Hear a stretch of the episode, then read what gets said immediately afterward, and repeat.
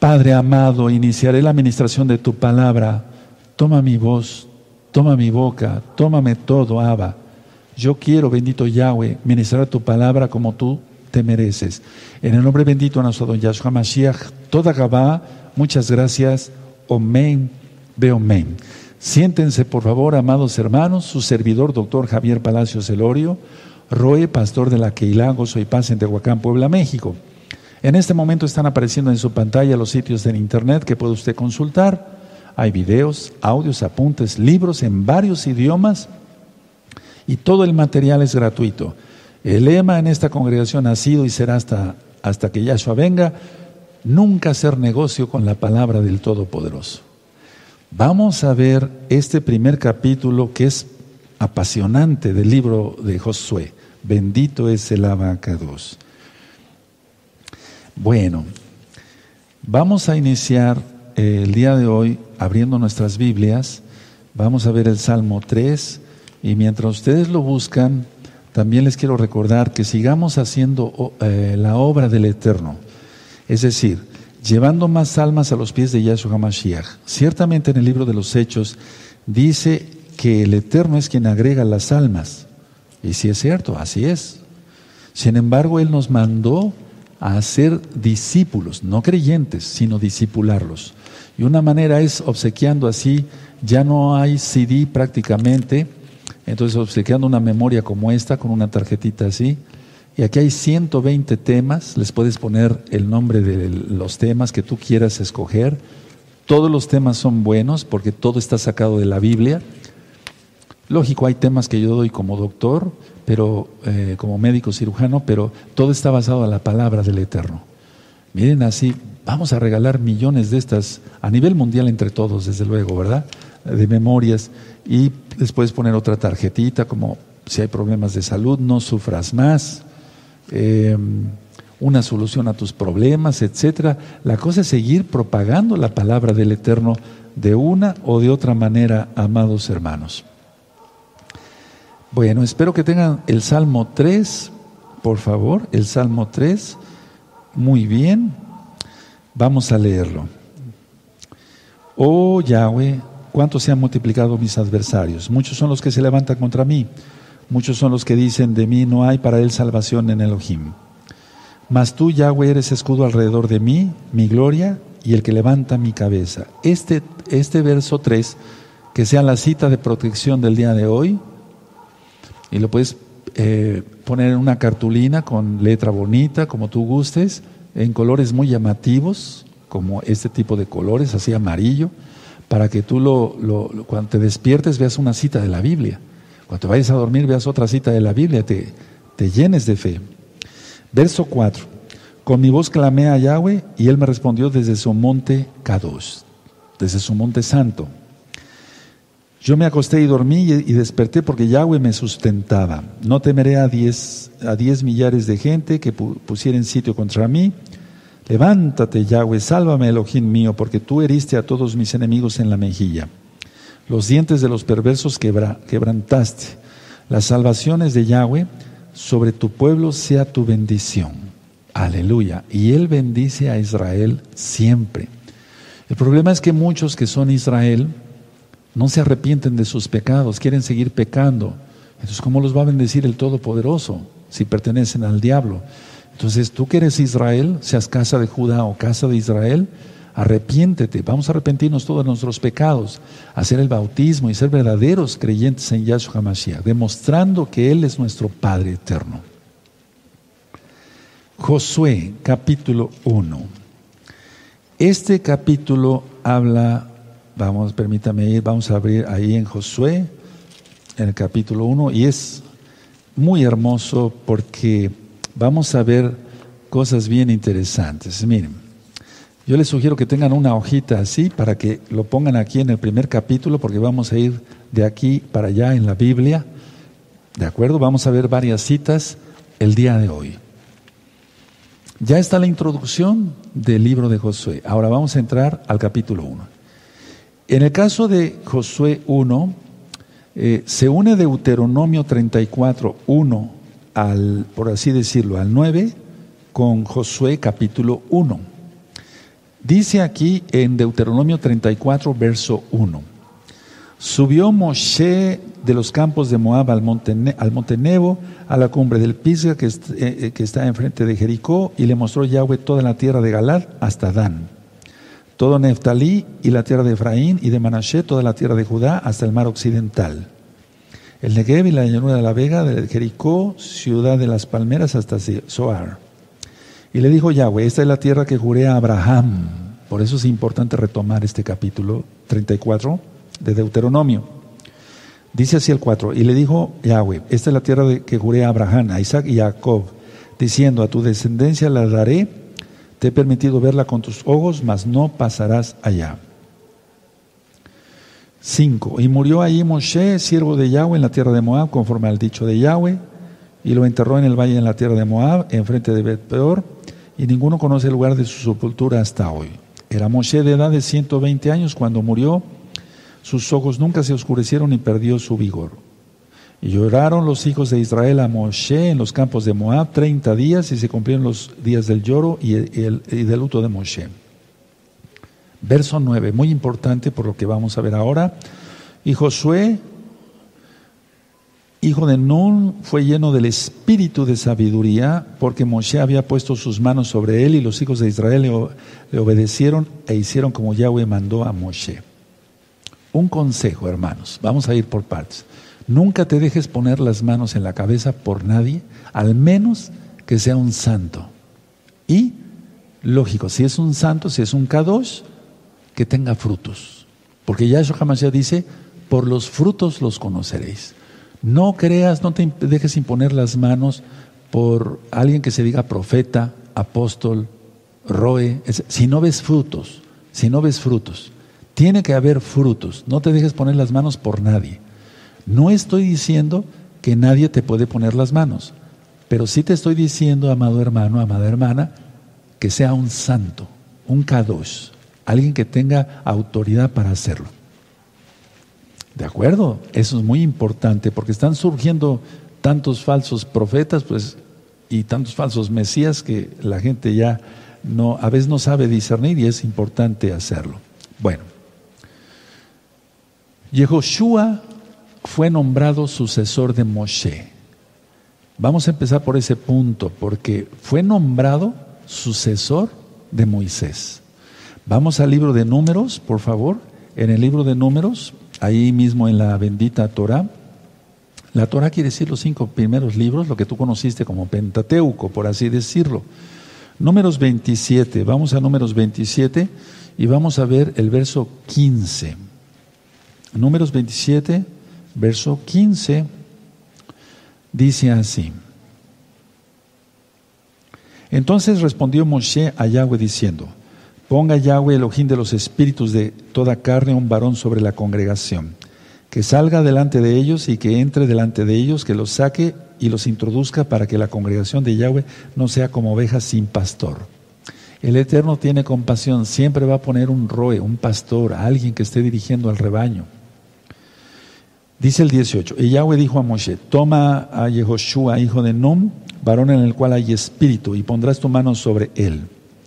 Y lo pondrás delante del, lo, voy a poner así, del sacerdote, es el Cohen, Eleazar, y delante de toda la congregación, y le darás el cargo en presencia de ellos. Entonces, es muy importante que siempre haya testigos y que sean verdaderos siervos del Eterno. Verso 20 y pondrás de tu dignidad sobre él para que toda la congregación de los hijos de Israel le obedezca. Él se pondrá delante del Cohen Eleazar y le consultará por el juicio de Urín. Delante de Yahweh por el dicho de él saldrán y por el dicho de él entrarán. Y todos los hijos de Israel con él y toda la congregación. Bueno, algunos son novecitos y dicen, bueno, ¿qué es eso de Urim? Eran dos piedras que tenía el sumo Cohen, el sumo sacerdote Urín y Tumín, luces y perfecciones. ¿Cómo actuaba eso? No lo sabemos.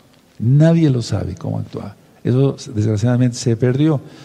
Después el Eterno empezó a hablar directamente por profetas, porque en sí el pueblo nunca quiso escuchar como tal al Eterno. Por eso dijeron, habla tú con Dios. Lo estoy diciendo así por amor a los novecitos. Habla tú con Elohim.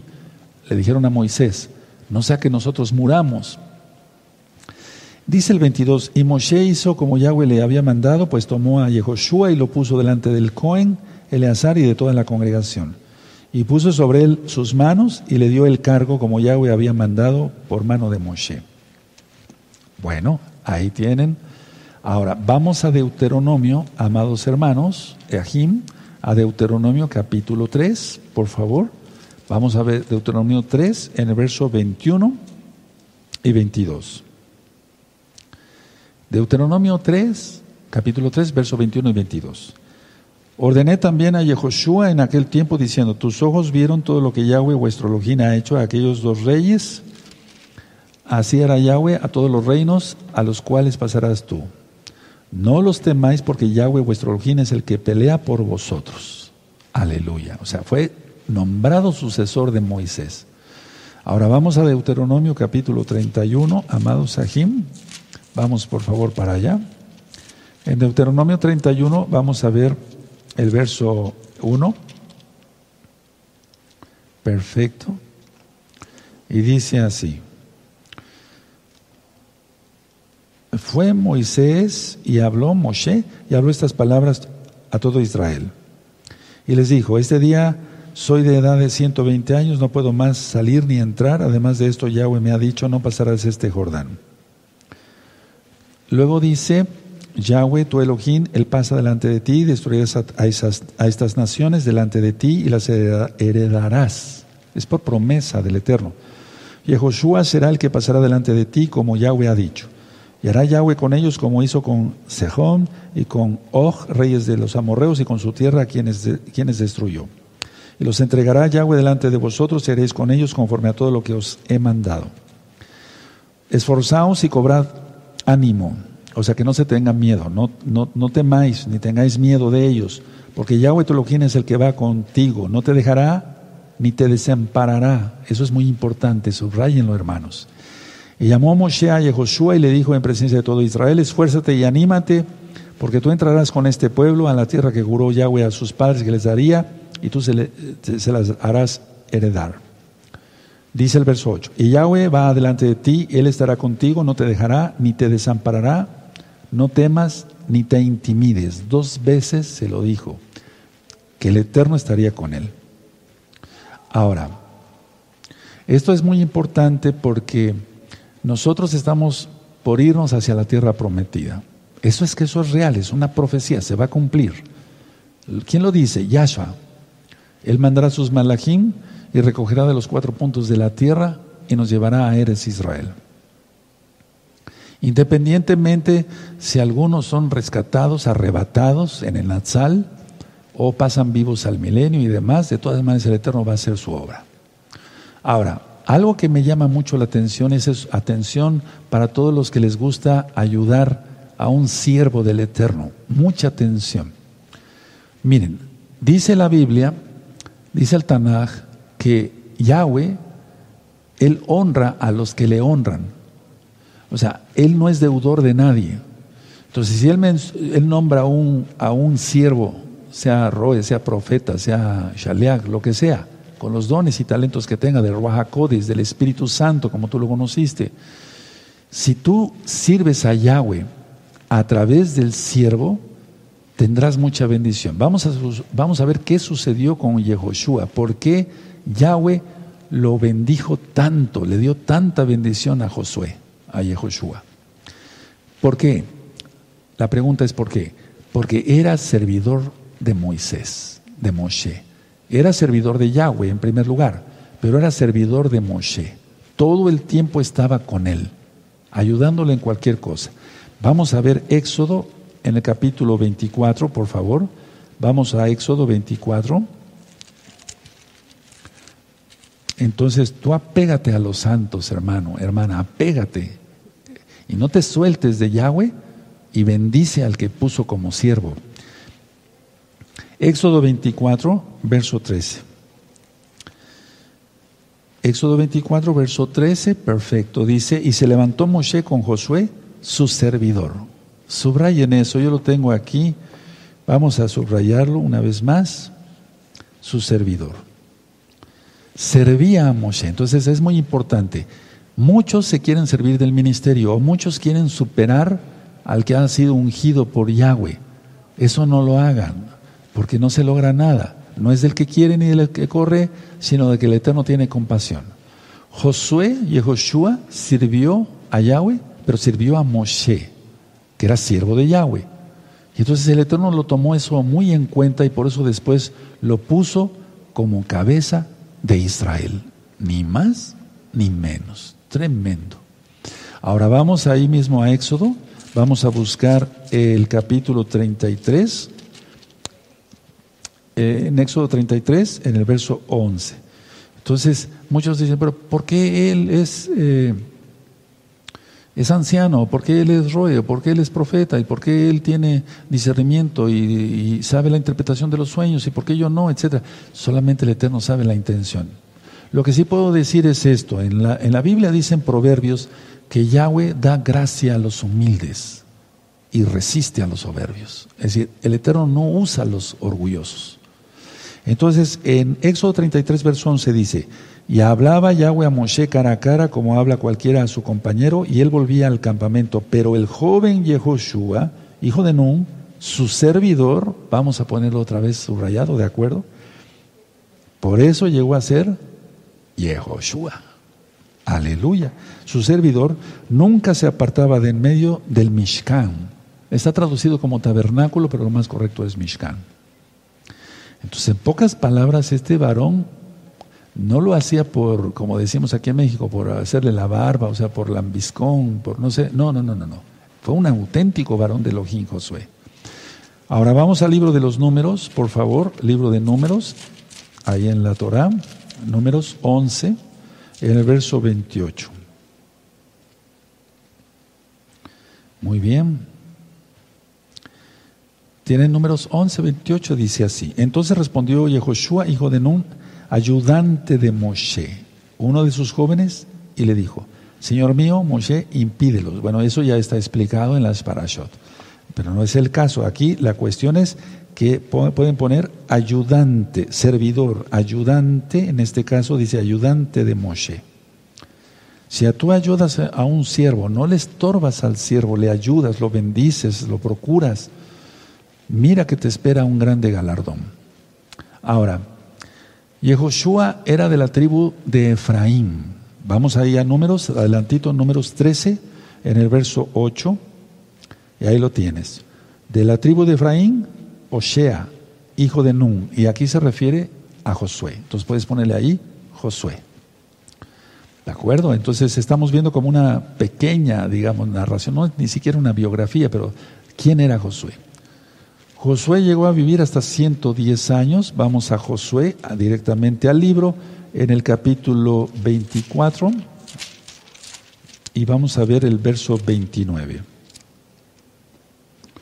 Entonces tuvo una edad bastante, o sea, murió a una edad bastante grande para ese tiempo también. Josué 24, 29 dice, después de estas cosas murió y Joshua, hijo de Nun, siervo de Yahweh, siendo de 110 años, de 110 años. Bueno, ahora, vamos a ponernos tantito en el lugar de Josué, es un decir. Es posible que Josué se sintiera solo, porque voy a hablar, eh, voy a hablar tal cual. A ver, muchas veces los siervos del Eterno nos sentimos solos aunque estemos muy acompañados por hermanos y hermanas, muy queridos todos, pero a veces nos sentimos solos, pero eso es hasta cierto punto bueno. Hay un tema que yo di que se llama madurez espiritual, son varios puntos, y uno de los puntos es, para saber si una persona tiene madurez espiritual, que le gusta estar solo. Pero otra cosa es que a veces como que el, el siervo del Eterno se siente solo. Entonces, en este caso, Josué tenía una gran responsabilidad. Al ser nombrado sucesor, miren de quién, de Moisés, de Moshe, un gran siervo del Eterno. Y antes de pasar el Jordán, o sea, él esperó cerca del Jordán, del Jardín, así se dice en hebreo, para escuchar la voz de Elohim. Ahora, si gustan anotar esto es importante. Él era el principal de todo Israel ya en ese momento. Moshe ya había muerto, habían llorado su luto, en su luto le habían hecho luto, y estaba Josué. Tenía a los Koanim, o sea, los sacerdotes, por así decirlo, tenía al pueblo, las tribus, etcétera, pero la gran responsabilidad estaba en sus hombros. ¿Se acuerdan cuando yo di una administración aquí en Sukkot 2018 sobre los hombros? En la Sukkah, lo di en la Sukkah. La Sukkah es la cabaña que hacemos en la fiesta de Sukkot. Entonces, ¿qué hizo Josué? Esperar cerca del río Jordán para escuchar la voz de Elohim. O sea, cuando uno, uno sabe cuando ha sido uno llamado, auténticamente llamado, espera uno que el Eterno nos hable. No se lanzó de inmediato, bueno, vamos a entrar, vamos a atravesar el Jordán y vamos a tomar la tierra prometida. No. Ahora, mucha atención, amados hermanos, todos. Cuando los siervos del Eterno se proponen escucharlo, Elohim siempre se comunica con ellos. Ahora permítame hacerlo personal. Cuando yo como siervo del Eterno, lo digo con humildad, como siervo del Eterno, yo me propongo a escucharlo, nunca me ha defraudado el Eterno, porque Él es bueno. El Eterno siempre se comunica conmigo, con nosotros. Me están entendiendo bien todos los que son siervos del Eterno, pero tiene que haber mucho fruto, recuerden, tiene que haber mucho fruto. Tiene que haber fruto, claro que sí. Entonces, repito, cuando los siervos del Eterno nos proponemos escuchar al Abacados, Elohim siempre se comunica con nosotros, siempre. La cosa es saber esperar y guardar la santidad. Ahora, el Eterno puede hablar por medio de sueños y de visiones. Entonces Josué tenía una gran responsabilidad porque el tomar, escuchen muy bien, amados hermanos, miren, la Primera Guerra Mundial pues eso fue una catástrofe. La Segunda Guerra Mundial igual, ha habido batallas y aquí. De hecho, la batalla de Waterloo eh, definió la, la historia de Europa, pero la batalla de tomar la tierra prometida determinó la historia de la humanidad en su redención total. ¿Se entiende? Sí, claro que sí. O sea, la batalla de Waterloo, por así decir, para los que han estudiado historia, es así, nada. Todo lo que emprendía Josué, lo que iba a emprender, mejor dicho, iba a tener un impacto a nivel mundial hasta ahora. Hasta ahora. Ahora vamos a ir dando los capítulos, uno por semana, todos los viernes, en Erev Shabbat, inicio de Shabbat. Y vamos a gozarnos. Ahora vamos a ver el Salmo 24. Vamos a ver el Salmo 24. En el verso 1, por favor. Salmo 24, verso 1. Y puse esta cita aquí por esto, miren. Dice así, Salmo 24, 1 dice, de Yahweh es la tierra y su plenitud, el mundo y los que en él habitan. ¿Pero por qué lo puse? Porque de Yahweh es la tierra y su plenitud. Y entonces todas esas naciones que ocupaban la tierra de Canaán eran tal cual, malditas. Estaban bajo maldición. Recuerden estudiar el tema de las maldiciones. Hay maldiciones de parte de Elohim, de parte de Dios, para que se entienda, de Elohim, de parte de Hasatán, y su Mashiach le reprenda, o de parte del hombre. Y todas esas tierras hacían cosas abominables, entre ellas Levítico capítulo 28, el pecado de los cananitas. Tenían relaciones hasta con su madre, relaciones sexuales hasta con su madre, con animales. Eh, con sus, propias, sus propios hermanos o hermanas, con sus tíos, con sus primos. Con, era una porquería. Ahora, para, para el mundo de hoy, si tú hablas esto, dirá, dirá la gente, pues eso es normal. Si no, no aceptan el homosexualismo, el eh, los transgéneros, el lesbianismo como normal, pues para ellos esto sería una aberración, pero es la Biblia, es la verdad, la única verdad. Por eso precisamente entonces les dijo, van a entrar a estas tierras, se las van a tomar. Muchos han visto esto, esto que estoy explicando, no, pero fue un atropello, etcétera. De Yahweh, de Yahweh es la tierra y su plenitud, el mundo y los que en él habitan. Y si él decía, arrasa con esa gente, iba a arrasar con esa gente. Josué no iba a estar eh, poniéndose eh, a pensar como se piensa ahora, ¿verdad? Él era un kadosh. Además, recuerden, el espíritu de profecía, el espíritu de bendición que fue eh, transmitido por Moisés por órdenes de Yahweh, al imponerle las manos.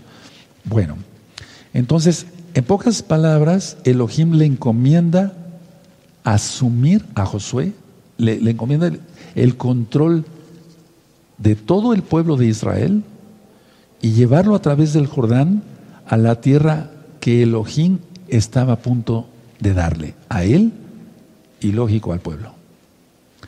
Y esto fue prometido a Abraham, Isaac y Jacob. Y vamos a recordar entonces, vamos a Génesis una vez más, en Génesis capítulo 15 y en el verso 18.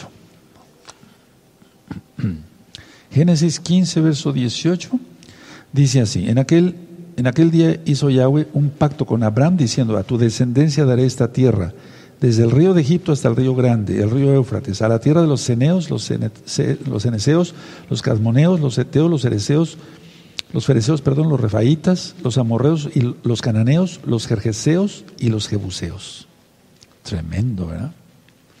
Ahora, Vamos a ir a Deuteronomio, por eso es importantísimo estudiar la Torah, porque el que no estudia Torah, los cinco libros de Moisés, está toda la redención ahí, no le entiende nada a las palabras de Yahshua, nuestro Elohim, nuestro Mesías, no le entiende las palabras de Pablo, de Pedro, de no le entiende nada. La base es la Torah. Entonces, vamos a Deuteronomio, la historia de la redención está ahí. Vamos a Deuteronomio, amados Sahim, y vamos a buscar el capítulo 1 eso es Deuteronomio 1 y voy a leer del verso 6 en adelante. Dice así, Deuteronomio 1, versos 6 al 8. Yahweh nuestro Elohim nos habló en Oref diciendo, habéis estado bastante tiempo en este monte, volveos a e ir al monte del Amorreo y a todas sus comarcas, en el Arabá, en el monte de los valles, en el Negev y junto a la costa del mar, a la tierra del Cananeo y al Líbano, hasta el gran río, el río Éufrates. Mirad, yo os he entregado la tierra, entrad y poseed la tierra que Yahweh juró a vuestros padres, Abraham, y Jacob, que les daría a ellos y a su descendencia después de ellos. Y aquí estamos y para allá vamos. Aleluya, hermanos. Amén. Ahora, vamos a ver eh, el libro de Josué en el capítulo 1. Vamos a ver Vamos a empezar a leer, hermanos. Josué capítulo 1 dice así. Aconteció después de la muerte de Moshe, siervo de Yahweh, que Yahweh habló a Josué, hijo de Nun, servidor de Moshe, diciendo. Entonces vamos a subrayar dos cosas acá, hermanos.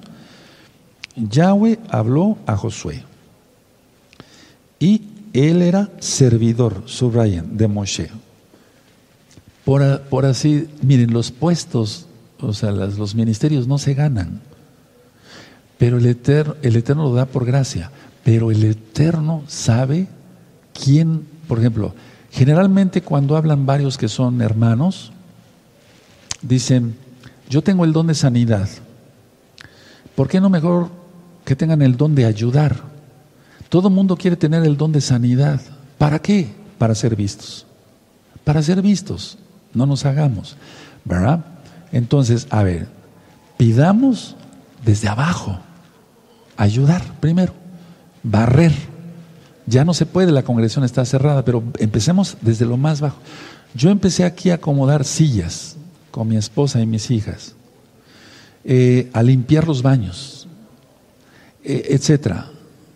Eh, mi esposa fuera de Shabbat siempre, o sea, eh, hacer comida, etcétera, para tener más fondos económicos, lógico, fuera de Shabbat, y poder tener para otra para otras cosas, ir armando la, la, congregación físicamente, estoy hablando de la construcción.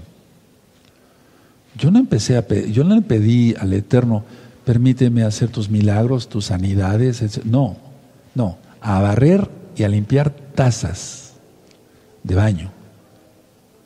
O sea, Empezar por ahí. ¿Por qué querer el don de sanidad? ¿Para qué? Para ser vistos. No. Seamos humildes todos, porque el Eterno ya viene y qué cuentas vamos a entregar. Bueno, entonces repito, el verso 1. Aconteció después de la muerte de Moisés, siervo de Yahweh, que Yahweh habló a Josué, hijo de Nun, servidor de Moisés, diciendo: Mi siervo Moisés ha muerto ahora, pues levántate y pasa este Jordán, tú y todo este pueblo, a la tierra que yo les doy a los hijos de Israel.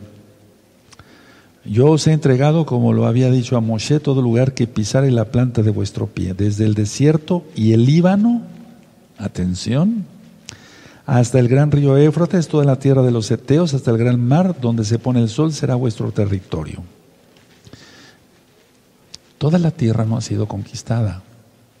Y la tierra en su plenitud que prometió Yahweh a Abraham, Isaac y Jacob, y dijo a Moisés, va a ser tomada hasta que venga Yahshua HaMashiach.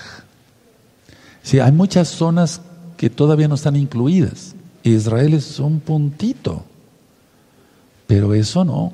Cuando venga Yahshua HaMashiach, le tocará, uff, tremendo. Bendito es el abacados. Ahora, permítame seguir aquí. Bueno, en el verso 5, nadie te podrá hacer frente. Bendito seas, Yahweh. En todos los días de tu vida, como estuve con Moshe, estaré contigo, no te dejaré ni te desampararé.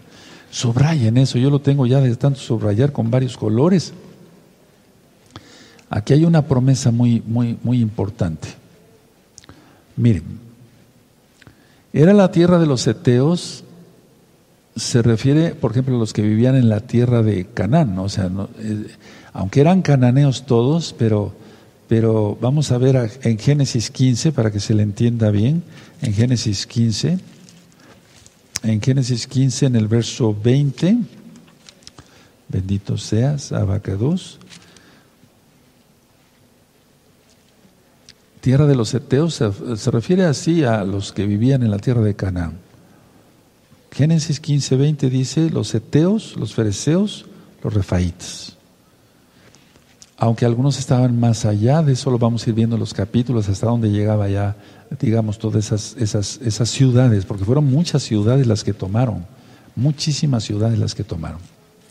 Ahora, Josué había explorado la tierra prometida 38 años antes. Eso sí me gustaría que lo anotaran. 38 años antes, Josué y Joshua había explorado la tierra prometida. Él formó parte de los, del grupo de los doce espías. Vamos al libro de números, eso es muy importante porque él conocía ya la tierra, de vista cuando menos. Entonces, números 13, y aquí vemos en el verso 1, Génesis 13, perdón, números 13, discúlpeme. Y Yahweh habló a Moshe diciendo, envía tu hombre, hombre, tu, hombres que reconozcan la tierra de Canaán, la cual yo doy a los hijos de Israel. De cada tribu de sus padres enviarás un varón, cada uno un príncipe entre ellos. Y Moshe los envió del desierto de Parán, conforme a las palabras de Yahweh, todos aquellos varones eran príncipes de los hijos de Israel. O sea, ya era príncipe, por así decirlo. Y ya vimos que en el verso 8 está Josué. Bueno, ahora,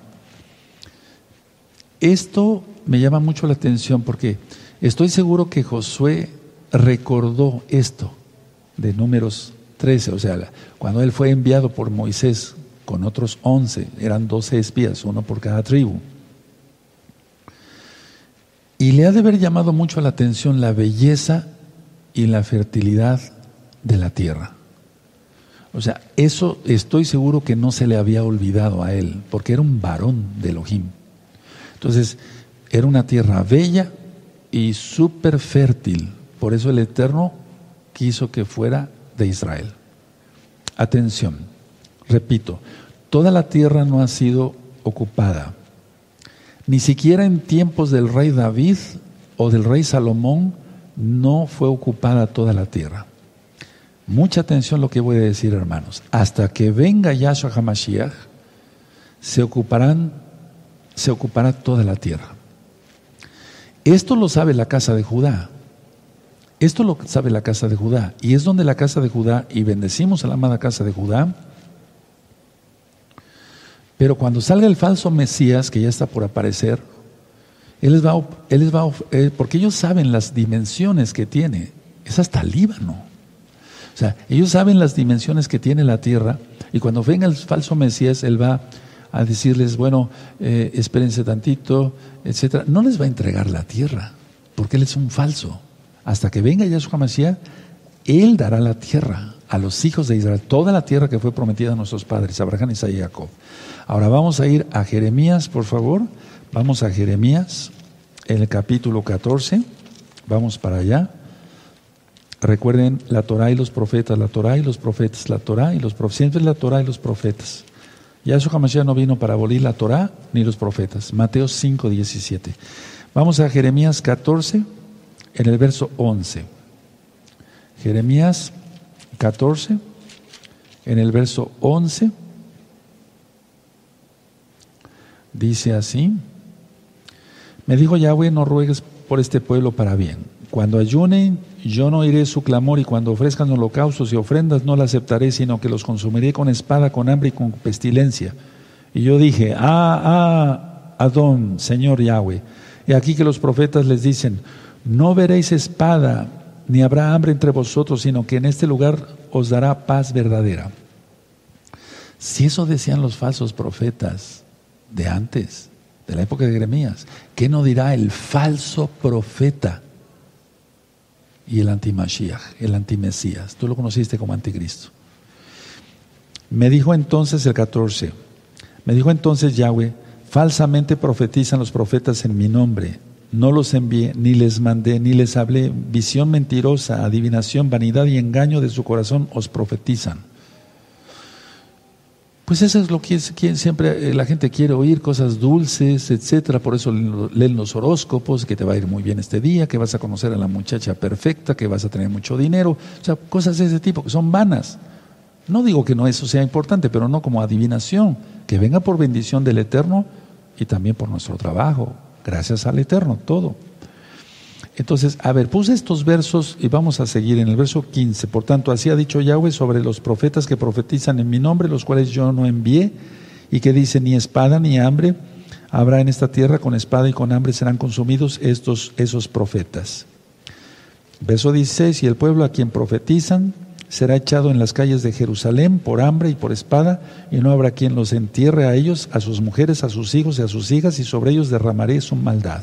Por eso le mandó Yahweh a Jeremías, no te cases, Jeremías. Él ha de haber sentido en un momento dado feo, ¿por qué no decirlo? Dolor, pero es que iban a ver este, esta calamidad. Ya sabemos, llegó Nabucodonosor, etcétera, todo eso ya está ministrado. Entonces, a ver, siempre vamos eh, viendo, eh, eh, o sea, hay gente que es falso profeta, están anunciando cosas falsas. Aquí la idea es esta. Viene el falso profeta. Les va a prometer la tierra, pero nunca se las dará. Al contrario. No les será quitada porque ya no pueden ser arrancados los amados ajín, hermanos de casa de Judá. No. Para que se entienda, los Yeudín, los judíos, no pueden ser arrancados ya de su tierra. Sin embargo, van a ser fuertemente engañados y va a haber mucha mortandad. Eso dice la Biblia y lo creemos. Ahora vamos al libro de Amós, por favor. En el libro de Amós, vamos para allá.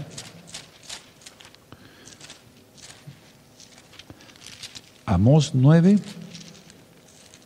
Y vamos a leer el verso 11. Amós 9, el verso 11. Vamos a leer hasta el verso 15, al final. En aquel día yo levantaré el Mishkan caído de David y cerraré sus portillos y levantaré sus ruinas y lo edificaré como en el tiempo pasado. Para que aquellos sobre los cuales es invocado mi nombre, su nombre es Yahweh, no Hashem, no, es Yahweh su nombre. Poseerán el resto de Edom y todas las naciones, dice Yahweh, que hace esto. Y aquí vienen días, dice Yahweh, en, que, en el que él hará eh, alcanzará el segador y al pisador de las uvas, al que lleve la simiente y los montes destilarán mosto y todos los collados se derretirán. Y traeré del cautiverio a mi pueblo Israel y edificarán ellos las ciudades asoladas y las habitarán plantando viñas y beberán vino en ellas y harán huertos y comerán del fruto en ellos. Pues, pues los plantaré sobre su tierra y nunca más serán arrancados de su tierra que yo les di. Ha dicho Yahweh, Elohim tuyo. Parte de esta profecía ya se cumplió en 1948 con la fundación del Estado de Israel. La otra parte se cumplirá cuando venga Yahshua HaMashiach y entonces tanto la casa de Judá como la casa de Israel estemos juntos. Bendito es el abacados. Antes la tierra no será totalmente de Israel, hasta que venga el Mashiach, quien es Yahshua. Ahora vamos a Zacarías, tantito a Zacarías. Vamos a ver Zacarías capítulo 8, verso 4. Zacarías 8, en el verso 4 al 8. Y esta cita, si quieren ponerle milenio, ya es para el milenio. Hay un tema que le titulé, titulé dura como dos horas, milenio. Todo lo que va a suceder, algo de lo que va a suceder en el milenio. Zacarías 8, verso 4. Así ha dicho Yahweh de los ejércitos, aún han de morar ancianos y ancianas en las calles de Jerusalén, Yarushalayim, cada cual con bordón, o sea, con bastón en su mano, por la multitud de los días. Es decir, si un niño tendrá la edad de los niños será de 100 años en el milenio. Uf. Dice así eh, el verso 5, y las calles de la ciudad estarán llenas de muchachos y muchachas que jugarán en ellas. Así dice Yahweh de los ejércitos, y esto parecerá maravilloso a los ojos del remanente de este pueblo en aquellos días, también será maravilloso delante de mis ojos, dice Yahweh de los ejércitos, bendito es su nombre por siempre. Verso 7. Así ha dicho Yahweh de los ejércitos de aquí, yo salvo a mi pueblo de la tierra del oriente y de la tierra donde se pone el sol, y los traeré y habitarán en medio de Jerusalén, y me serán por pueblo, yo seré a ellos por Elohim en verdad y en justicia. Bendito es el abacados. Pero esta cita será cumplida, esta profecía, hasta el milenio. Ahora, mucha atención, es que se, se, irá hacia Israel, por eso siempre estamos diciendo, es que vamos a ir a Israel, vamos hacia allá. Ahora, Escuchen bien esta lección, hermanos. Cuando Yahweh da una orden, siempre la acompaña de una promesa. Fíjense qué hermoso Elohim tenemos. Cuando Yahweh da una orden, va acompañada de una promesa. Es un Padre amoroso, es un Padre bueno, no hay nadie como Él, poderoso de Israel. Entonces, cumplir los mandamientos como en Deuteronomio 28 que están las bendiciones y las maldiciones, si tú guardas la Torah, si tú guardas el Shabbat, entras a todos los pactos, tendrás bendición hasta que sobreamunde. Si tú no guardas el Shabbat, tú no guardas los mandamientos del Todopoderoso, no tendrás bendición sino maldición. No lo digo yo, lo dice Yahweh mismo, el Todopoderoso. Cuando Elohim, repito, Yahweh da una orden, siempre la acompaña de una promesa. Tómate de ello. Entra rápido a todos los pactos. Ahora, hago una descripción de la tierra. La tierra era montañosa. La habitaban fuertes guerreros. Había ciudades bien fortificadas. A ver, vamos a, vamos a ver esto. Porque sí hay planicies, pero la mayoría es montaña. La tierra era montañosa. A ver, imagínense eso. Los habitantes eran fuertes guerreros, guerreros, había gigantes. Y las ciudades bien fortificadas. ¿Qué le tenía que decir Yahweh a Moshe para animarlo y que él no desfalleciera? A ver, vamos a ver. Entonces, volvemos a Josué, por favor, en el capítulo 1. Dice el verso 6. Esfuérzate y sé valiente porque tú repartirás a este pueblo por heredad la tierra a la cual juré a sus padres que le daría a ellos. Verso 7. Le vuelve a decir otra vez, esfuérzate y sé valiente. Solamente esfuérzate y sé muy valiente para cuidar de hacer conforme a toda la Torah que mi, siervo Moshe te mandó. No te apartes de ella, ni a derecha, ni a diestra, ni a siniestra, para que seas prosperado en todas las cosas que emprendas. Verso 8. Nunca se apartará de tu boca este libro de la Torah, sino que de día y de noche meditarás en él, para que guardes y hagas conforme a todo lo que en él está escrito, porque entonces harás prosperar tu camino y todo te saldrá bien. Verso 9. La tercera vez que se lo dice Yahweh a, Yehoshua, a Josué. Mira que te mando que te esfuerces y seas valiente. No temas ni desmayes, porque Yahweh tu Elohim estará contigo en donde quiera que vayas. Aleluya. Eso dice el Eterno para cada creyente en Yahshua HaMashiach. Vamos hacia la tierra prometida. Estamos en un desierto y mira cómo están las cosas ahorita en el mundo. Ahora, repito, la tierra era montañosa. Los habitantes eran fuertes guerreros, había muchos gigantes. Había ciudades bien fortificadas. Vean lo que le dice en el verso 9, no te dejaré. En pocas palabras dice el verso 9, mira que te mando que te esfuerces seas valiente, no temas ni desmayes, porque Yahweh tu Elohim estará contigo en donde quiera que vayas. No te dejaré. En pocas, eh, en otras palabras, no en pocas palabras, en otras palabras es un decir. Es como si Yahweh le dijera, yo nunca te soltaré, yo nunca te abandonaré. Pónganlo en los apuntes, pónganlo en sus apuntes, hermanos. Yo nunca te soltaré, yo nunca te abandonaré. Pero vamos a ver quién era Josué. Un K2, un santo. No aquel que vacila entre... No, no, no, eso no. O sea, recuerden un tema que grabé hace tiempo. A veces arriba, a veces abajo. No, esa gente no yo nunca te soltaré, no te voy a abandonar, no te voy a desamparar. Y algo que siempre hemos aprendido en el estudio de la Biblia, del Tanaj, Elohim nunca, nunca se retracta de sus promesas. Él nunca se retracta de sus promesas. Él cumple todo, Él es bueno. Ahora, en el verso 6 vamos a ver Dice, esfuérzate y sé valiente porque tú repartirás a este pueblo por heredar la tierra de la cual juría a sus padres que le daría a ellos. Ahí puedes ponerle que se refiere aquí Yahweh, en el verso 6, a que se esfuerce en la campaña militar, o sea, en lo físico, en la campaña militar que se avecinaba, porque se avecinaba una, muchas batallas, pero se avecinaba una, Jericó, tomar Jericó. Entonces, a ver, en el verso 6 se está refiriendo el Eterno a la campaña militar que iba a emprender. Entonces, una cosa son las cosas físicas que hagamos y otra cosa son las cosas espirituales. La tierra se dará por contrato divino. La tierra pertenece a Israel por contrato divino. La poseerá totalmente hasta que su relación con Yahweh sea buena. Israel no tendrá la tierra, el total de la tierra, hasta que la relación de Israel sea buena con Yahweh. Antes no. Por eso tiene que venir Yahshua. Porque si no, siendo el pueblo tan rebelde, tan necio, ministraba yo hace tiempo que cantidad de marchas gay antes de que fuera esa pandemia, marchas gay en Tel Aviv y orgullosos ¿no? con eso, muchos restaurantes eh, sirviendo puerco y mariscos en Tel Aviv, en Jerusalén. ¿Qué es eso? O sea, a ver, él, Yahweh no se retracta de sus promesas, pero es un contrato divino.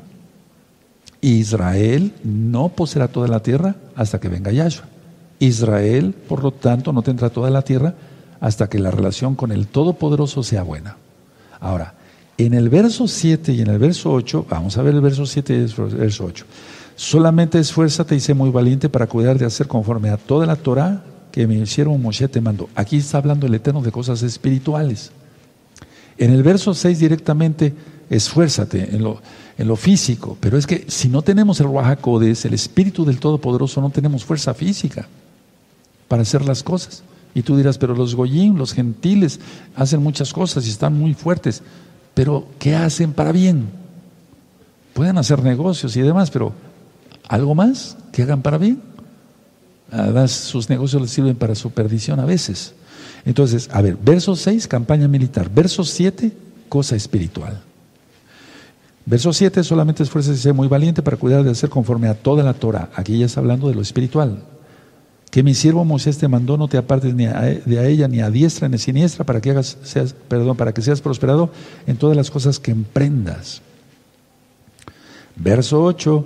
Nunca se aparta de tu boca este libro de la Torah, sino que de día y de noche meditarás en él, para que guardes y hagas conforme a todo lo que en él está escrito, porque entonces harás prosperar tu camino y todo te saldrá bien. Mucha atención. El verso 7 y 8 es que para ganar las batallas hay que ser fieles a Yahweh. Cualquier batalla.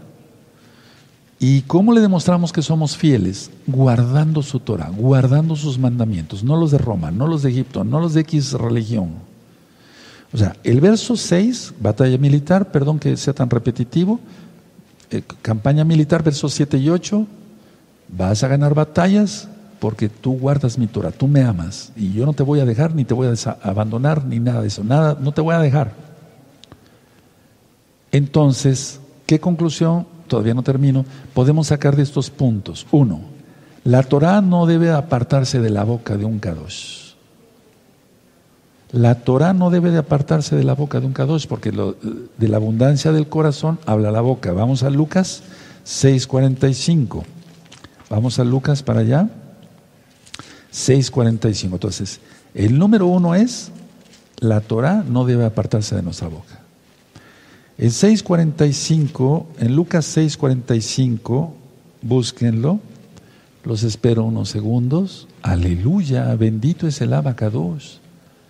Lucas 6.45, el hombre bueno del buen tesoro de su corazón saca lo bueno, y el hombre malo del mal tesoro de su corazón saca lo malo, porque de la abundancia del corazón habla la boca.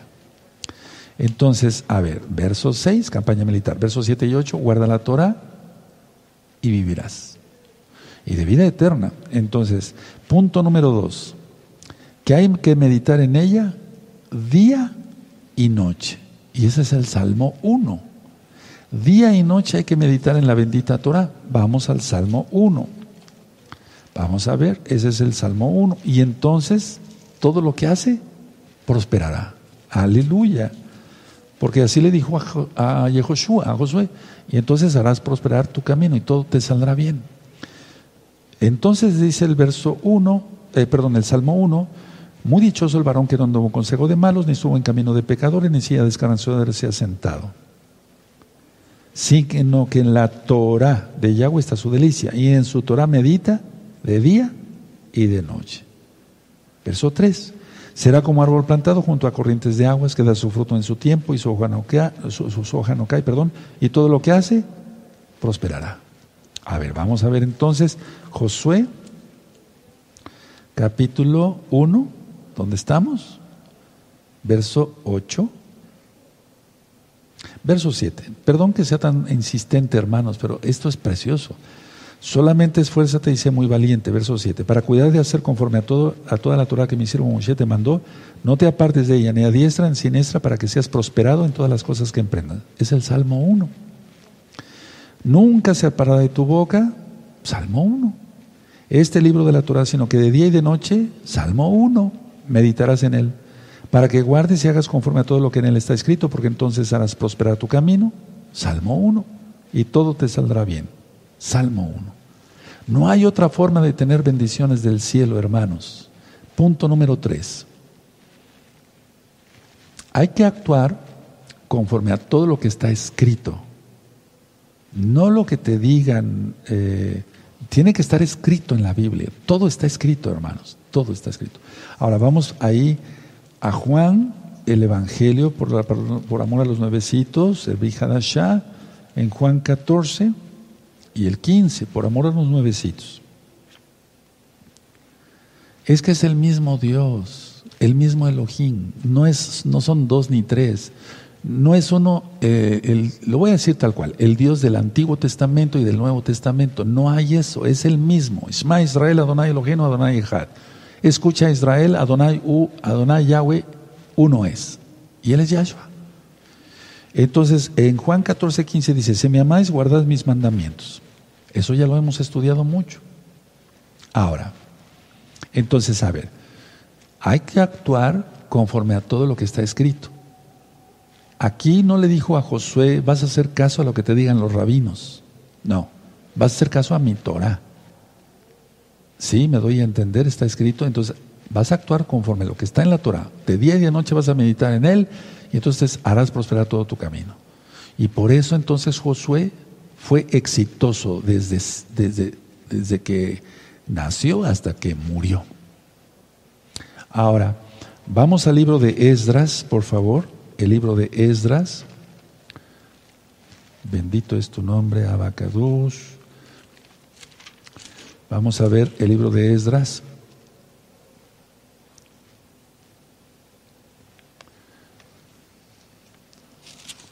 Vamos a buscar el capítulo, ahorita les digo qué, qué capítulo es. Bendito seas. El capítulo 7 y el verso 10. 7, 10. Miren cómo dice Esdras 7, ya también está ministrado este profeta en este mismo canal de YouTube, Shalom 132. Suscríbete. Yo no monetizo los videos de YouTube. Y dale me gusta, porque es una delicia. Y así este video será más visto por más personas. Eh, es Esdras 7:10, dice, porque Esdras había preparado su corazón para inquirir la Torah de Yahweh y para cumplirla, para enseñarla para enseñar en Israel sus estatutos y decretos. Miren qué hermoso, a ver. Porque Esdras, Esra, Esra, que quiere decir ayuda en hebreo, había preparado su corazón, hay que preparar el corazón, hermanos, para inquirir, o sea, en la Torah, estar en la Torah de Yahweh, para cumplirla, estudiarla, cumplirla y para enseñarla a Israel en sus estatutos y decretos. Porque sin Torah no hay nada, no hay bendición. Sería una religión X o Z. Y eso no sirve para nada. Vamos a la carta de Santiago, que es realmente Jacobo. Santiago, en el capítulo 1, en el verso 22. Santiago, capítulo 1, verso 22. Los espero un momentito. Y es que muchos dicen, no, la Torah ya pasó, ya no es para nosotros. Pues si no es para ellos, está bien, no hay problema. Pues pero aquí está hablando de la Torah, Santiago, Jacobo. Es Jacobo, Santiago, capítulo 1, verso 22. Pero sed hacedores de la palabra. ¿De cuál palabra? La Torah. Y no tan solamente oidores engañándonos a vosotros mismos, porque si alguno es oidor de la palabra, ¿cuál palabra? La Torah. Pero no hacedor de ella, este es semejante al hombre que considera en un espejo su rostro natural. Porque el que se considera a sí mismo y se va y, y luego olvida cómo era. Vean el 25, verso 25, hermanos.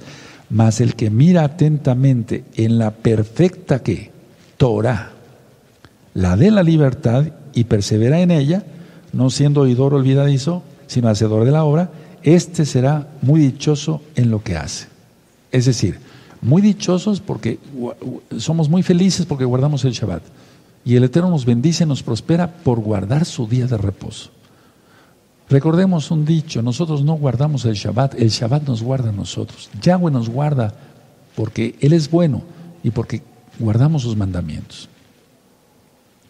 Entonces, es lo mismo, así como estos varones de Elohim, como Santiago, Jacobo, Ezra, Ezra, Esdras, etc. Es lo mismo que Josué dijo al pueblo antes de morir. Nos vamos a adelantar un poquito o muchote entonces vamos al libro de Josué en el capítulo 23. Josué 23, vamos para allá.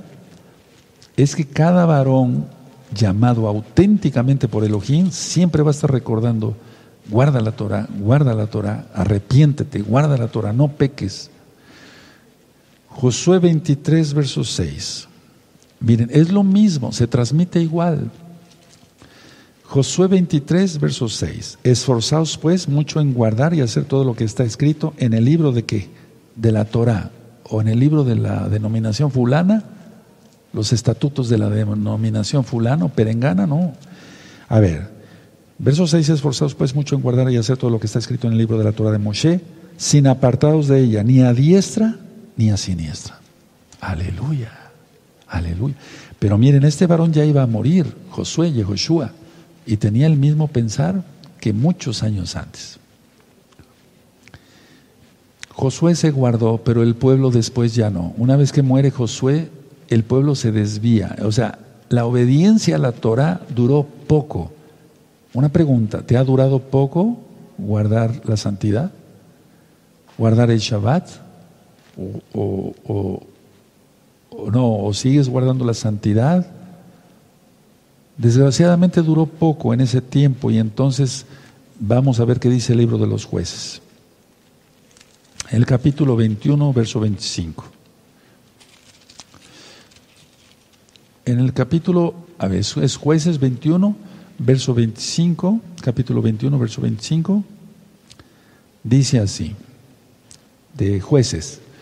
En esos días no, no había rey en Israel, cada uno hacía lo que bien le parecía. Entonces ya no era la Torah.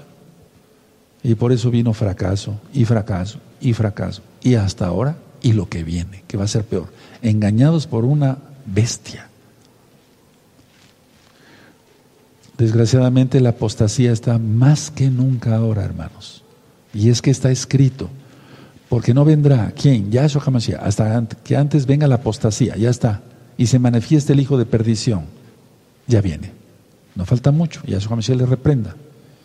Ahora,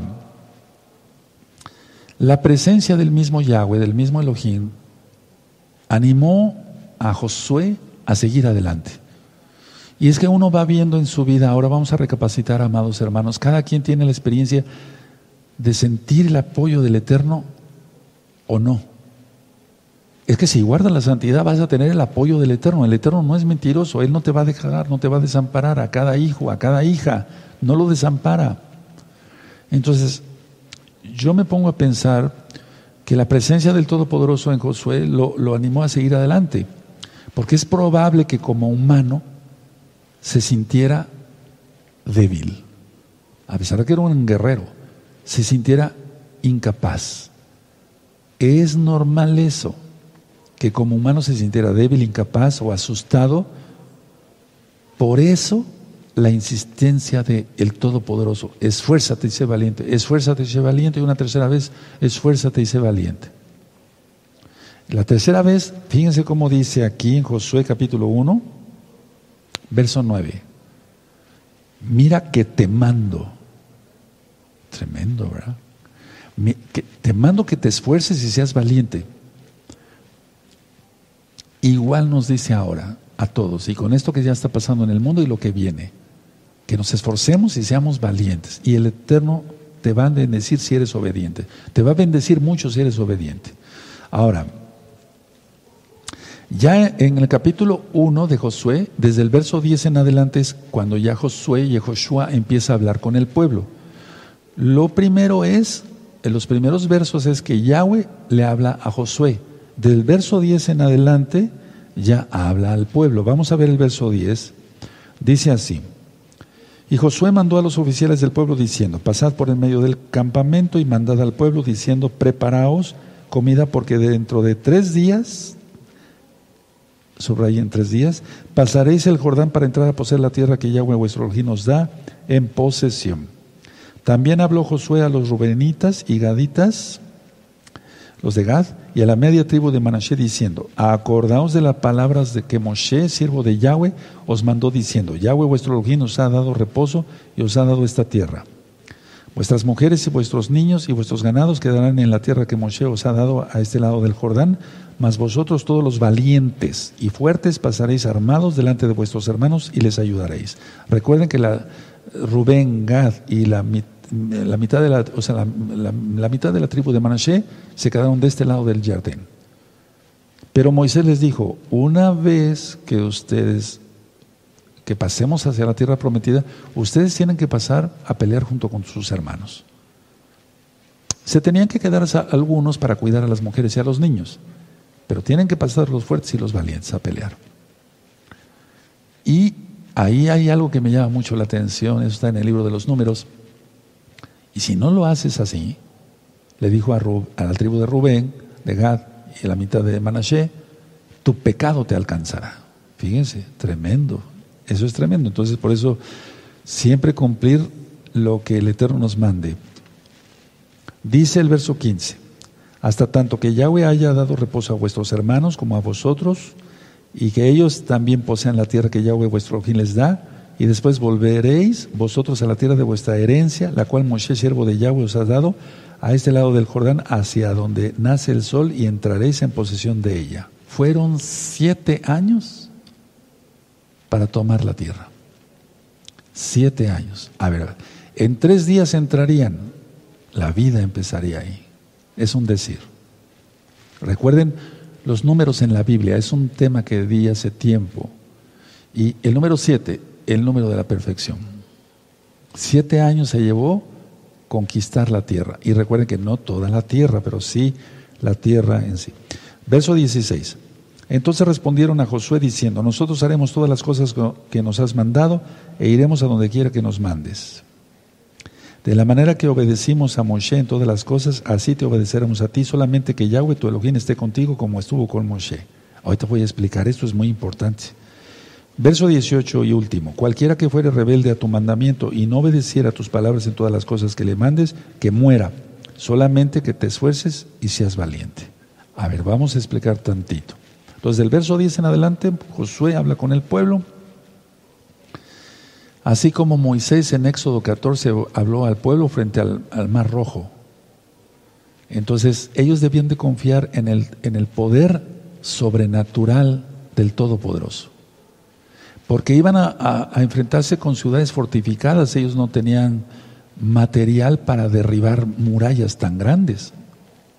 Entonces, el maná todavía no había cesado, seguía cayendo maná del cielo, aún así manda Josué a que se preparen provisiones. Y escuchen muy bien, hermanos preciosos, preciosos en el eterno Yahshua Mashiach. La conquista empezaría en tres días. Da la recomendación a Rubén, a Gad, a media tribu de Manashe, pero lo que me llama mucho la atención es el número tres, que es vida. Porque al tercer día nos resucitó, eh, al tercer día resucitó Yahshua. En la madrugada del tercer día viene Yahshua Mashiach. Y ya estamos en la madrugada del tercer día. Estamos a punto de llegar a, a la mitad de la semana 70. Ahora, del verso 16 al 18 es un juramento de lealtad. Cualquiera que desobedeciera a Josué tendría que morir, sería condenado y ejecutado, o sea, tendría que morir. Pero me llama mucho la atención lo que dice el verso 18. Cualquiera que fuere rebelde a tu mandamiento y no obedeciera a tu palabra y todas las cosas que le mandes, que muera. Solamente te esfuerces y seas valiente. Y el verso 17 me llama, a ver, ahorita lo voy a explicar. De la manera que obedecimos a Moshe en todas las cosas, así, así, te obedeceremos a ti, solamente que Yahweh tu esté contigo como estuvo con Moshe. A ver, ellos, el pueblo estaba dispuesto a seguir a Josué si les daba evidencias, Josué, evidencias claras de que era guiado por el Todopoderoso. Si no, no lo seguirían. Pero vemos que todo lo que él fue haciendo, vamos a entrar después al capítulo 2 en ocho días, primeramente el Eterno, les fue demostrando que sí, que era mandato de Yahweh, que Yahweh, que Yahweh estaba con él, que no lo abandonó, porque Josué no abandonó al Eterno. Entonces, en esos tiempos se manejaba todo esto y ahora la congregación en general de Israel, me refiero no de gozo y paz, en general Israel es rebelde, no quiere obedecer la Torah, no le gusta la santidad, no le gusta el recato, quieren andar enseñando su cuerpo, eh, no se guarda el Shabbat, o medio se guarda, y eso es no guardarlo, es lo mismo. No se guardan las fiestas, no se guarda la santidad, no se guardan los ojos, las manos, los pies. Hay mucha rebeldía. Y este llamado es para ti que eres Israel. Israel, arrepiéntete, Yahshua viene pronto. Nos vamos hacia la tierra prometida. Voy terminando. Recordemos esto. A ver, para nosotros es, esfuérzate, sé valiente siervo de Moshe, como servía a Yahweh a través de Moshe, un siervo fiel a Yahweh y a Moisés. De ese tipo de personas anda buscando el Eterno. Que seamos fieles a Yahweh y, ¿por qué no decirlo? Fieles al que el Eterno puso como cabeza. Bendito es el abacados. Tienes este capítulo ahí, el capítulo 1, con varias citas del Tanaj de la Biblia, para que tú lo vuelvas a repasar, porque en ocho días será el examen sobre este capítulo 1 del libro de Josué. Dejen su Biblia, dejen su Tanaj.